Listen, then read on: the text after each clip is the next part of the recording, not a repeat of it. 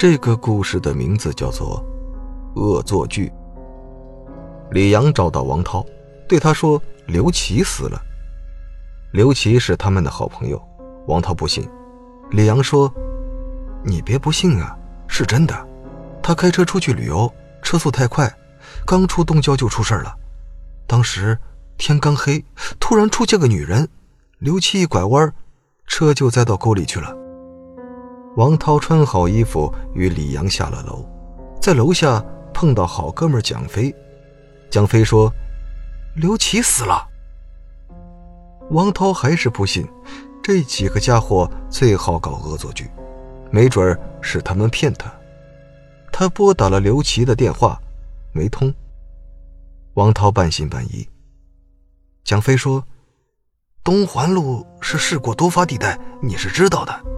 当时刘琦看到了那个女人，还按了喇叭，那女人像是没听见似的，还在路上，结果就撞上了。”王涛问：“那个女的死了？”蒋飞说：“那个女的没了，刘琦却掉沟里了。怎么能没了？我们也纳闷呢。”蒋飞说：“这不找你一起过去看看。”王涛还是有点犹豫。刘琦开车一向很稳，怎么能出事呢？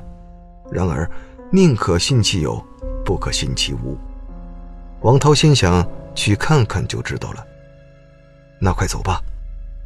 三人来到东郊，一切平静。王涛先说：“你们又他妈的骗我，我得小心点儿。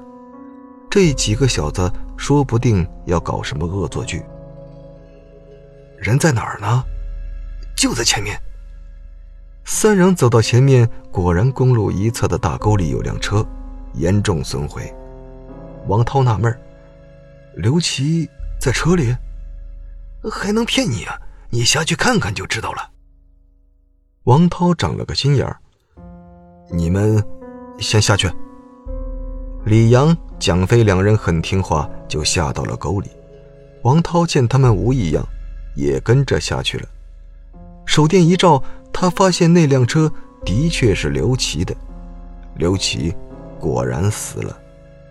不，车里。还有两具尸体，王涛仔细看，那两具尸体是李阳和蒋飞。好了，故事讲到这就结束了，感谢您的收听，我是主播刘凯。